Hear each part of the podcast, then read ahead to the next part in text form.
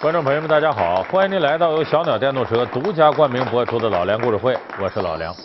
我们上期节目，给大伙说了三侠五义里边五义当中最出色的一位就是锦毛鼠白玉堂。咱们今天说说三侠中的一位南侠展昭。为什么说他呢？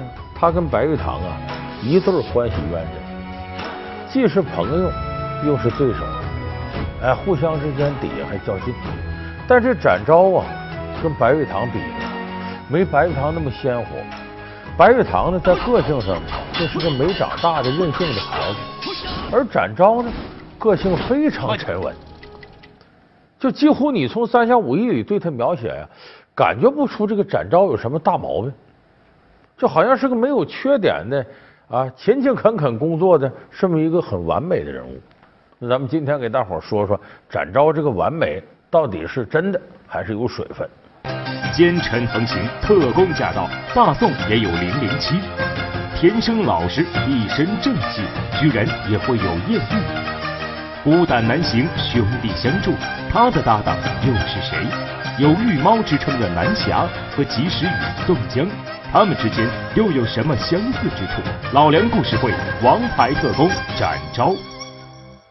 那么展昭原来干嘛的呢？说白了，胡海一散人是个游侠，就说学成了武艺呢，在江湖上行侠仗义，哎，这儿走走那儿看看。我不想伤害你们，你们走吧。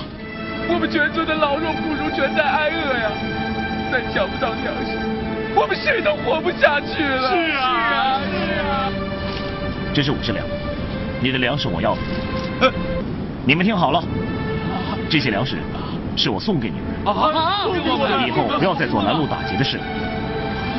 多谢大侠，多谢大侠。这中国古代武侠小说有个特点，就你都不知道这些大侠是干什么的，就是他靠什么吃饭，你不知道。你看郭靖、黄蓉这些人啊，天天干嘛？行侠仗义，为国为民，侠之大者。那你吃什么喝什么，挣什么钱？不知道。所以三侠五义有个好处。要给这些大侠呢找工作，找点生活出路。这一天就行侠仗义，最后再饿死。所以这三侠五义是怎么给他找的呢？呃，找到国家正规的公务员这么一个编制。就后来他成了大宋王朝跟。